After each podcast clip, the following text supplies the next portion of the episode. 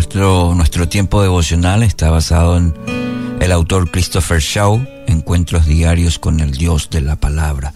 Y el texto la encontramos en Juan 10.3. El portero le abre la puerta y las ovejas reconocen la voz del pastor y se le acercan.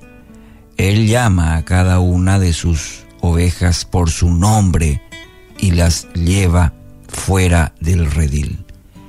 Esta preciosa imagen que emplea Jesús para describir su propio ministerio está llena de riquezas sobre las cuales vale la pena reflexionar.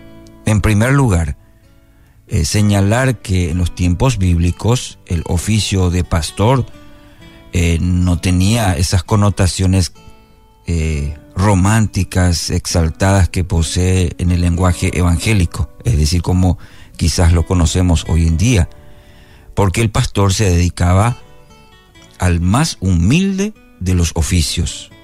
Su tarea significaba largas horas de eh, trabajo, de velar por las ovejas que en la mayoría de los casos no le pertenecían al, escoger esta analogía, este ejemplo, esta ilustración, entonces Jesús quiere resaltar que los caminos que ha escogido recorrer son los de aquel que sirve, aquel que sirve. Rechaza los lujos, los privilegios asociados con los oficios religiosos de nuestra época, como también quizás de los abusos de ese privilegio eh, que también vemos en nuestro tiempo. La segunda observación es que las ovejas conocen su voz. En esa época, el redil se empleaba para, para guardar las ovejas de varios pastores. Por la mañana, cada pastor se acercaba a sacar sus propias ovejas de la multitud de animales encerrados en el redil. Y la forma en que lo hacía era ubicándose a la puerta y llamándolas. Solamente las ovejas que estaban acostumbradas a la voz de ese pastor salían del redil. Aunque resulte quizás una obviedad, vale la pena señalar que el conocimiento de la voz del pastor es el resultado del tiempo que pasan con él, las ovejas de manera que nada podrá otorgarnos esa sensibilidad. Estoy hablando ahora para con nosotros en el ámbito espiritual, a la voz de nuestro pastor. Como el pastor, ¿sí? al pasar mucho tiempo con él, reconocemos la voz del pastor.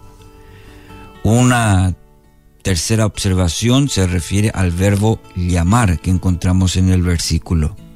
Él llama a cada una de sus ovejas, el versículo 3. En el griego se emplea una palabra que implica una voz de mando, que sin ser un grito no deja de ser fuerte. ¿Y la razón? La razón de este proceder es que la oveja, que es un animal tímido, tiende a resistirse a abandonar la seguridad del redil. Allí la oveja se siente segura y no desea perder esa sensación en el redil. Aunque el pastor la va a guiar a lugares de verdes pastos, ella se siente segura en el redil.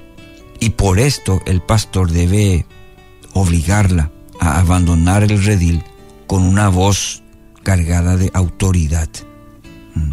Eh, esa implicancia tiene el verbo llamar en ese versículo. Nosotros también, nosotros también somos muchas veces reacios a abandonar el bien que tenemos, nuestro sector de confort, de seguridad. Y muchas veces tendemos a no salir para recibir algo mejor. El pastor nos quiere llevar a pastos verdes, a un lugar mejor fuera del redil. Entonces, en, ocasiones, nuestro Padre también tiene que presionarnos, nuestro pastor, con esa firmeza, para que nos atrevamos a movernos hacia lo desconocido. Y lo último, la última observación, es llamativo que el pastor conoce a cada oveja por su nombre. El texto, el versículo 3 dice, Él llama a cada una de sus ovejas por su nombre. Muy interesante, muy llamativo, ¿verdad? Porque no eran pocas las ovejas. Para que nunca se ha movido, para el que nunca se ha movido entre las ovejas, como en mi caso y quizás el, el suyo, todas las ovejas parecen iguales, ¿verdad? Sin embargo, el pastor conocía las particularidades de cada animal, de cada una de sus ovejas, y solía ponerles nombres. Del mismo modo, habitualmente nos cruzamos con otros en la calle, en el trabajo, quizás en la iglesia, en la congregación, y no dejan de ser una persona más para nosotros. Pero cuando Jesús nos ve, conoce el nombre de cada uno de nosotros, como también los más íntimos detalles de nuestra vida. Nuestro amado pastor conoce nuestro nombre y conoce en cada nombre cada detalle de nuestra vida. Damos gracias a Dios. Qué maravillosa sensación de bienestar nos produce saber que las implicancias de este amado pastor de nuestras almas. Gracias, gracias Señor. Qué bueno saber que tú eres nuestro pastor, nuestro amado pastor. Gracias por ocuparte en nuestras vidas, por protegernos, por cuidarnos, por guiarnos por verdes pastos espirituales que confortan nuestra, nuestra vida, nuestro ser.